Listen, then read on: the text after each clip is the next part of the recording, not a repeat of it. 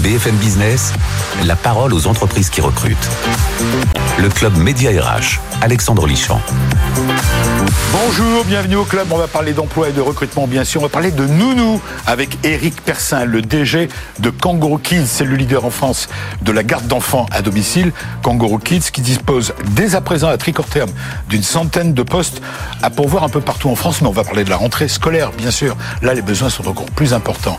En décryptage, nous sommes ravis de recevoir Alexandre Richet, qui est docteur en sciences de gestion à l'université de Caen. Le 2 avril dernier, c'était la journée mondiale de l'autisme. Alors, quid de l'emploi pour les autistes? Enfin, on terminera avec Julien Goaran, célèbre dans cette émission, il vient souvent. Julien Goaran, il est vice-président de BVA People Consulting pour l'enquête exclusive Média RH. Et bien sûr, évidemment, avec BVA, nous allons parler du thème d'attirer et fidéliser. Comment attirer et fidéliser? Comment on voit, le, on voit les Français ce thème attirer et fidéliser les emplois? BFM Business, le club Média RH, l'entreprise qui recrute. Voilà, j'ai cité, j'ai cité les invités de l'émission d'aujourd'hui, mais comme je risque de l'oublier, je l'oublie à chaque fois, je vais le faire dès le début. Je voudrais remercier l'équipe qui est derrière, euh, qui est derrière le Média RH, Alban, Florian, Abdo, Annalisa, notre productrice, et Jean-Michel Largenton. Oui, ça fait du monde, hein, tout ça pour euh, vous inviter, cher Eric Persin. Bonjour. bonjour. Recevoir. Nous sommes ravis de vous avoir, Eric Persin. Vous êtes donc le, le DG de Kangourou Kids. Je disais le leader en France de euh, la garde d'enfants. La garde d'enfants à domicile. Alors on va parler de vos recrutements, de vos besoins. Mais peut-être d'abord la carte d'identité de l'entreprise. Ça commence toujours comme ça. Kangaroo Kids est né à Rennes. Et vous venez de Rennes. Oui, tout à fait. Donc c'est né à Rennes. C'est aujourd'hui 120 agences de proximité partout sur le territoire national. 6500 salariés à peu près. Euh, et 41 euh, millions d'euros de chiffre d'affaires. Date de création? 2010. 2010 et depuis euh, euh, on a ensuite créé une deuxième marque euh, qui gère des crèches. Aujourd'hui, on a 30 crèches en France. D'accord. Qui s'appelle comment? Koala Kids? Comment? Koala Kids. Koala Kids. Très bien. Le, koala, c'est l'animal. C'est l'animal. Après le kangourou, le koala. Voilà. Et un troisième animal qui est le kiwi, puisqu'effectivement, devant les difficultés de recrutement, on a créé un centre de formation et d'apprentissage. C'est intelligent. Qui s'appelle Kiwi Institute et qui forme à peu près tous les ans 800 salariés euh, alternants euh, au métier de la petite enfance. Alors, euh, Eric Persin, parlons de ce métier de, de la garde d'enfants à domicile. C'est un, le, chiffre d'affaires, c'est 41 millions. 41 millions, oui. 41 millions d'euros. parlons de ce métier de la garde d'enfants. c'est un métier qui, qui a grandi, euh, qui pousse. C'est un métier en plein développement. C'est sociétal, comme on dit. Alors c'est un métier qui d'informel est devenu formel, puisqu'en fait euh, tout le monde a employé une fois dans sa vie une babysitter. En fait, on dit la nounou, la babysitter, on dit pas le nounou. Oui. Ah, en, réalité, euh, le, nos, nos, nos, familles clientes sont des familles dont les deux parents travaillent. Et ça, c'est le portrait type. Ça, c'est le portrait type et c'est la cause, entre guillemets, parce que du coup, aller chercher des enfants à 16h30 ou aller même les amener à 8h30 à l'école, ça peut être compliqué pour ces couples-là. Et donc, effectivement, ils mandatent euh, une, une entreprise comme la nôtre qui recrute des professionnels, aller chercher les enfants, les accompagner jusqu'à la maison, les faire goûter, aide aux devoirs, et quand ils arrivent vers 19h30 ou 20h, les, ils passent la main. Les tâches quotidiennes sont faites et ils passent la main. Hum. Donc ce sont des métiers euh, en l'activité est très limitée dans le temps, c'est ponctuel. Alors, ça commence le matin, c'est ça. C'est de court terme, je suis d'accord avec vous, mais c'est pas ponctuel, c'est régulier. Parce que la contrainte professionnelle, on l'a toute l'année, hmm. d'accord? Donc c'est toute l'année euh, avec des missions qui peuvent être euh, le lundi, le mardi soir, le mercredi euh, et le jeudi, mais toute l'année. mais par contre, ça, effectivement, ça génère beaucoup d'emplois à temps partiel. Hmm. Est-ce que vous savez le nombre de nounous en France? Ou approximatif dans votre secteur dans, dans, notre les chiffres de votre secteur, oui. Ah, du secteur, non, parce qu'en fait, le, le on n'a pas d'agrégat total sur le sur le secteur. Il n'y a pas une fédération des. Euh, il y a plusieurs fédérations. Donc, oui, c'est pour ça que c'est Le chiffre c'est compliqué. En tout cas, vous, Kangourou Kids, vous êtes un des leaders de, ce secteur. Ah bon, on est leader en termes de nombre de salariés, chiffre d'affaires, nombre d'agences. Alors parlons-en justement. Combien d'agences vous disiez? 120 agences sur dans toute la France. Dans toute la France. Et le nombre de salariés, c'est 9006, c'est ça? Non. 6500. 6550. Alors, vous recherchez, on est là pour vous aider à trouver des nounous. Je le répète, on n'a pas le droit de le faire en termes RH, vous le savez. Oui. On a le droit de dire homme ou femme, le genre. Euh, ça doit rester neutre. Et pourtant, c'est 99,9% des cas, j'imagine. Oui, alors, femmes. C'est 99% des candidats. en réalité, parce que c'est et la demande de, la demande de vos clients. Alors la demande des clients, elle, évolue. Elle, évolue. Elle ah. évolue. On a on a quelques demandes spécifiques d'hommes, mais en fait en candidature, on a 99% de candidates femmes, hum, hum. jeunes filles, femmes ou femmes confirmées. J'ai donné des chiffres euh, dans le sommaire. Aujourd'hui, une centaine de postes, de nouveaux postes euh, à pourvoir dans toute la France. On va parler de la rentrée après. Qui recherchez-vous? Quel est le profil idéal d'une bonne nounou? Alors actuellement, on recherche des, des, des, nounous qui peuvent garder des enfants de plus de 3 ans, c'est-à-dire que aucun diplôme n'est exigé pour les enfants de plus de 3 ans. Il faut une expérience probante de la, de la garde d'enfants. Mais ça peut être euh, quelqu'un qui a peu travaillé euh, à titre professionnel, on va dire, sur la garde, mais qui a pu élever des enfants. Ça, ça nous pose pas de problème. Euh, donc la, la, centaine de profils qu'on cherche, euh, là, il n'y a pas de priorité sur une thématique particulière. Il faut simplement qu'elle veuille un complément de revenu avec un temps partiel et qu'elle mm. soit libre majoritairement sur des fins d'après-midi. Est-ce que ce sont des postes en CDI Oui, on embauche exclusivement pratiquement qu'en CDI. Euh, nous, on a envie de garder les salariés à long terme. Euh, c'est souvent les salariés qui, dans leur projet de vie, changent euh, d'optique au bout de 2-3 ans et finissent par nous quitter. Oui. Ce, ce, profil idéal que vous décrivez, là encore, sans faire de statistiques, mais quel est le pourcentage de vos gardes d'enfants, de vos nounous? Elles ne sont pas diplômées, vous m'avez dit. Il n'y a pas de diplôme. Alors, hein pour les moins de 3 ans, on a soit des diplômés, soit des jeunes Quel filles. type de diplôme CAP petite enfance, par exemple, ou filière de puère. C'est des, deux diplômes de base euh, post-bac, un an post-bac, euh, qui permet effectivement d'atteindre ce, type de métier. Donc pour les enfants qui parlent pas, pour faire simple, les moins de 3 ans, effectivement, il faut une technicité. Par contre, pour les enfants qui sont plus grands, ben, euh, le savoir-être est important. Il n'y a pas trop de technique, puisqu'effectivement, on va goûter, on va jouer, on va se promener avec les enfants. Il n'y a pas besoin d'avoir une expertise technique. Quel est le profil type des euh, gardes d'enfants, des nounous que vous, euh, que vous employez Est-ce que ce sont la, la qualité première, c'est d'avoir quelqu'un qui a envie de faire bien les choses. C'est-à-dire qui a une conscience qui fait pas ça uniquement. Évidemment, c'est rémunéré, mais pas uniquement avec une vision alimentaire, mais qui se dit, ben moi j'ai un rôle. C'est ça qui me plaît, c'est de m'occuper et, d'aider ces enfants à développer leur autonomie. Non, mais le profil type, je veux dire par là, est-ce que ce sont des, des mères au foyer, des retraités? Alors, quel est le pourcentage comme on emploie, comme on, comme on emploie à temps partiel, on a beaucoup de gens qui cherchent un complément de revenu. D'accord. Euh, donc évidemment, l'étudiante, parce qu'elle peut pas travailler 35 heures, sinon elle foire ses études. Euh, ça peut être une, une retraitée ou une pré-retraitée qui a besoin d'un complément de revenu. On en parlera parce que effectivement, on a découvert depuis une dizaine d'années, on, on, en reparle aujourd'hui, qu'il y a beaucoup de seniors et notamment des femmes qui ont des pensions qui sont faibles, des, des pensions de 700, 800 euros par mois. Euh, et ça suffit pas. Et ça suffit pas. Enfin, faut trouver un complément. Quand on discute avec elles, on, on voit bien qu'il leur manque 300, 400 euros pour avoir un niveau de, de, de, de vie normal. Et c'est ce qu'on leur propose. Si, si, elles travaillent 8 ou 10 heures par semaine avec nous, elles vont avoir un complément de revenu. De quel ordre? 400, 500 euros euh, pour pouvoir effectivement euh, avoir une vie correcte. Est-ce qu'il faut avoir été parent pour postuler pour être garde d'enfants Non, pas forcément. Il faut avoir le sens de, de jouer avec les enfants. Euh, le, la parentalité n'est pas un gage de. Comment vous le testez? Alors nous, dans l'entretien de recrutement, on, met, on les met en situation. Oui, bien sûr. Avec un, un certain nombre de travaux pratiques ou de tests pour pouvoir effectivement évaluer cette capacité et l'expérience, le contrôle de référence complète le dispositif de recrutement. Alors parlons de la rentrée, parce que là, c'est à très court terme une centaine de postes. Pour la rentrée de septembre, les besoins sont beaucoup plus importants. Bah, comme on embauche des étudiantes ou, comme on forme des alternants, on a déjà une première vague, c'est qu'on a 17 euh, centres de formation en France, donc dans 17 villes différentes, dans lesquelles on va recruter entre 800 et 850 alternants. Là, ce sont des alternants. C'est des alternants, donc c'est plutôt des femmes, des jeunes femmes euh, ou des jeunes hommes euh, post-bac, de toute façon on n'embauche pas en dessous de 18 ans, qui sont euh, en, en, recherche d'une vraie formation, d'un vrai métier.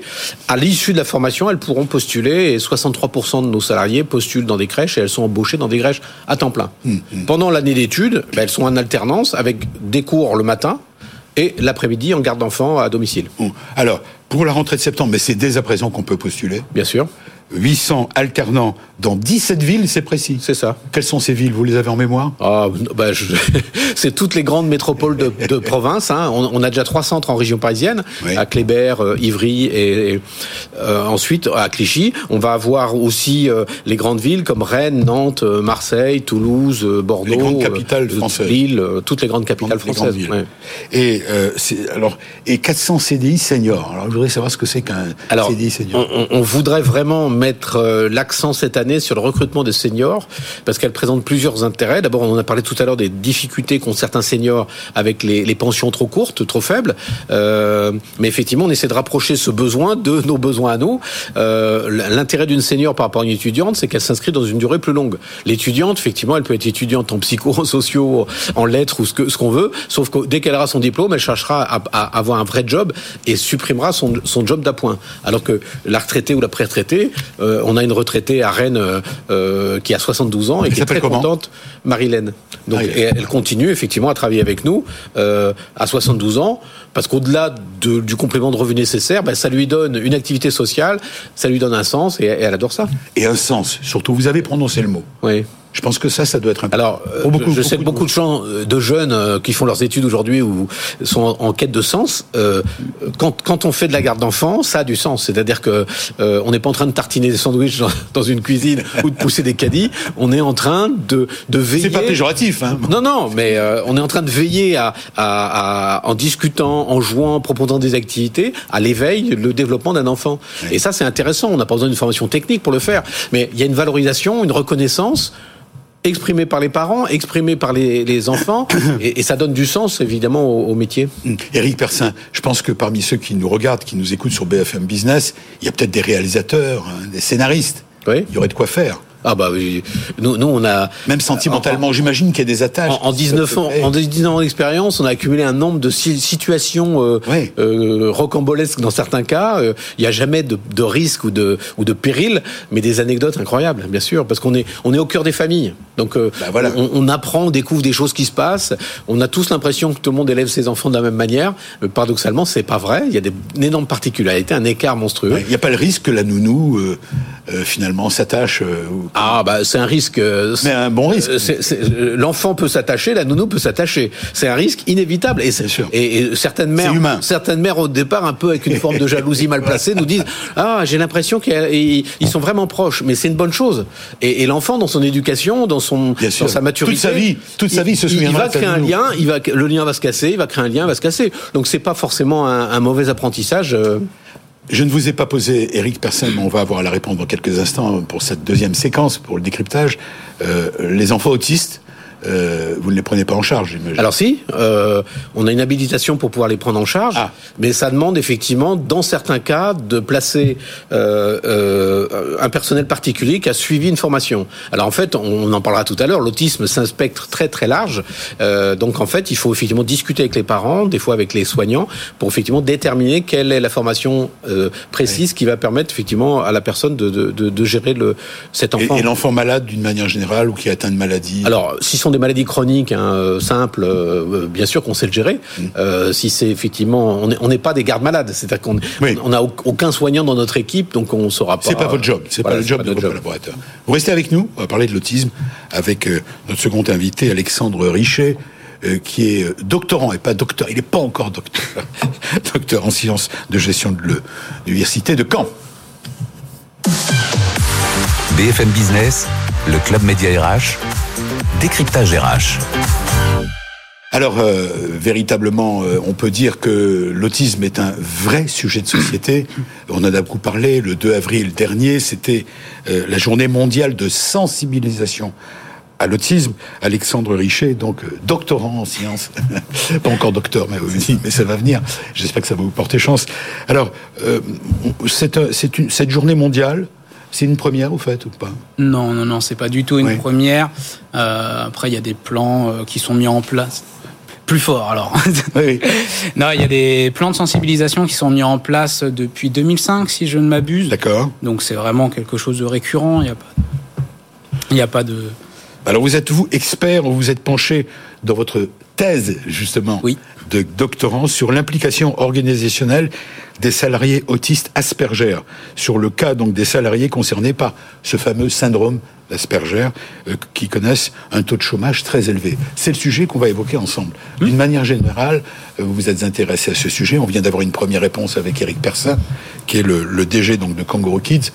Qu'est-ce que vous avez noté dans votre dans votre étude finalement, dans votre doctorat? Alors, on... j'ai noté plein de choses. hein. Il y a pas de, plein, de, plein de sujets. Déjà, pour recadrer un peu sur le sujet, je travaille sur les comportements et les attitudes des salariés.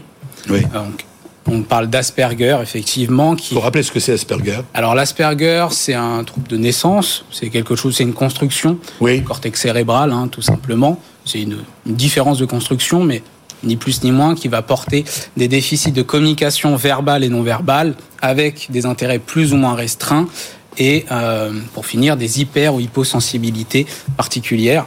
Autrement dit, ils vont avoir des difficultés à communiquer euh, classiquement, ils vont avoir peut-être des difficultés à décrypter euh, des, des comportements, des, des visages ou autres, et euh, parfois avoir des passions un peu plus débordantes que les autres, ou euh, tout simplement des, des plus grandes difficultés avec la lumière ou autre chose. Vous avez peut-être vu ce sur, euh, j'ai suivi avec euh, passion, j'ai pas beaucoup dormi, plusieurs nuits avec euh, sur Netflix, Good Doctor.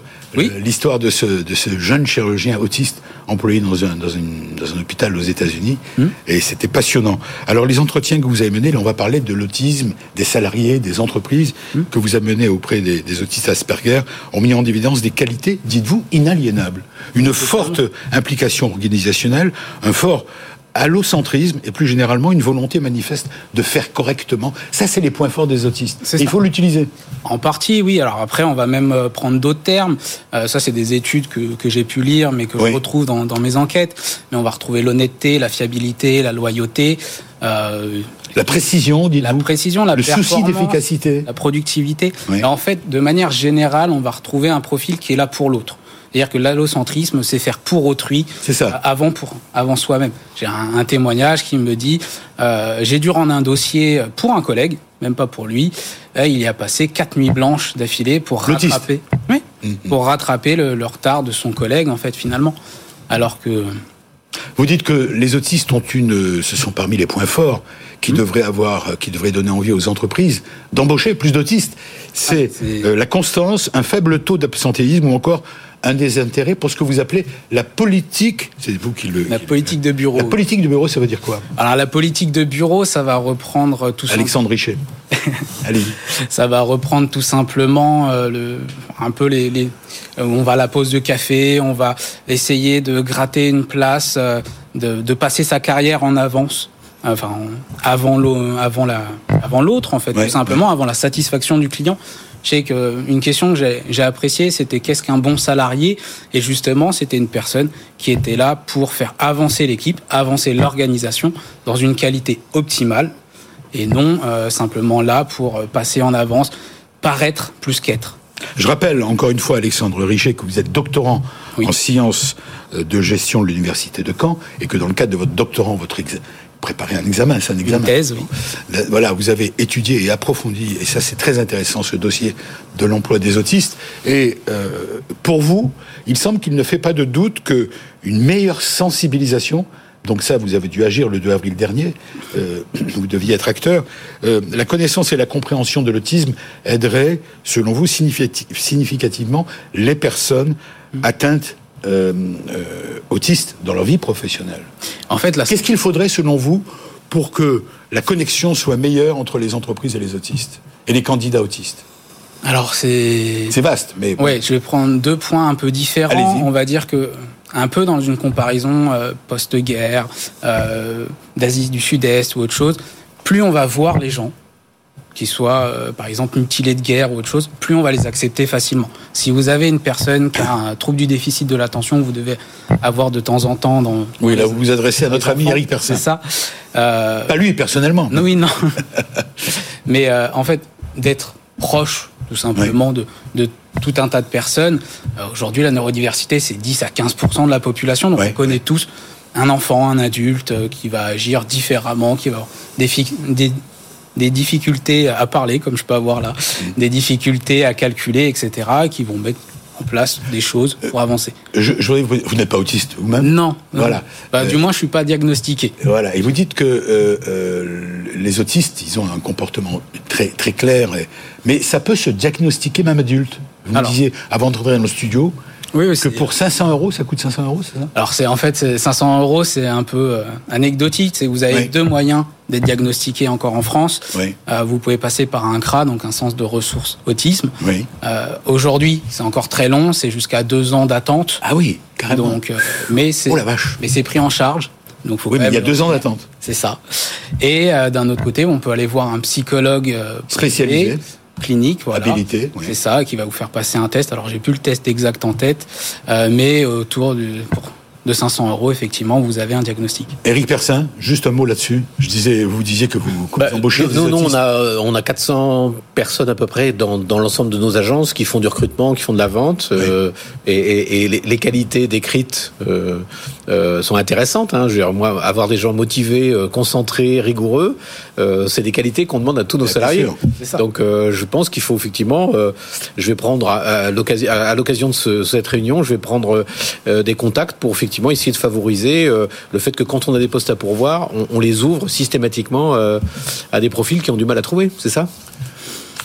Qui ont du mal à trouver, oui, sur, dans le recrutement. C'est, euh, j'ai une anecdote euh, qui, peut paraître un peu folle, mais chez Microsoft, qui, ont eux-mêmes mis en place des, pratiques euh, de recrutement où en fait une personne avait toutes les compétences techniques attendues par la société et qui a mis plus de six mois à être recruté parce qu'ils n'arrivaient pas à faire matcher le, recrutement avec le profil qui était pourtant bien présent et bien efficace.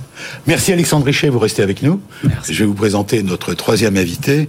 Euh, c'est l'enquête exclusive Média RH PVA que je vous propose de découvrir sur attirer, fidéliser les collaborateurs, autistes compris. Eh bien, qu'est-ce qu'en pensent euh, finalement les Français? Bon sujet d'actualité, bien sûr. C'est avec euh, notre ami Julien Guaran. BFM Business, le Club Média RH, décryptage RH. Bonjour Julien Guaran. Bonjour Alexandre. Merci de nous être fidèles. Vous êtes euh, vice-président euh, People Consulting de BAVA People Consulting.